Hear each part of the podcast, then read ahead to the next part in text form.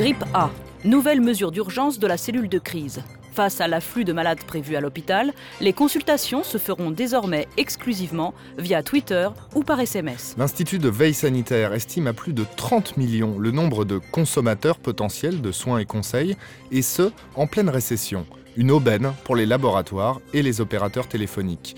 Pour autant, en cas de décès soudain de leurs clients, la mine d'or pourrait se transformer en terrible manque à gagner. Les opérateurs veillent au grain. Dans les nouveaux contrats mobiles, la clause grippe A stipule qu'en cas de décès, les consommateurs s'engagent à ce que leurs proches continuent à payer leur forfait pour une période de 24 mois reconductible une mesure patriotique par ces temps de crise économique. Et suite logique de cette avancée sur le marché de la téléphonie, l'intégration dans les nouveaux mobiles d'une petite carte Véritable merveille de la biotechnologie, cette carte porteuse du virus accélère sa propagation chez les usagers, maximise les profits et donc favorise la relance. Professeur de Rennes, bonjour et bienvenue.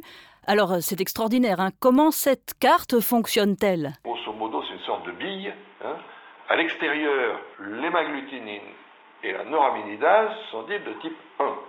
Mais l'intérieur peut être complètement différent, une espèce d'ovni. Cela dit, peut-on évaluer le taux de succès de contamination et donc de rentabilité de cette bille? Oui, est-ce qu'elle reste efficace si les gens se protègent par exemple avec un masque?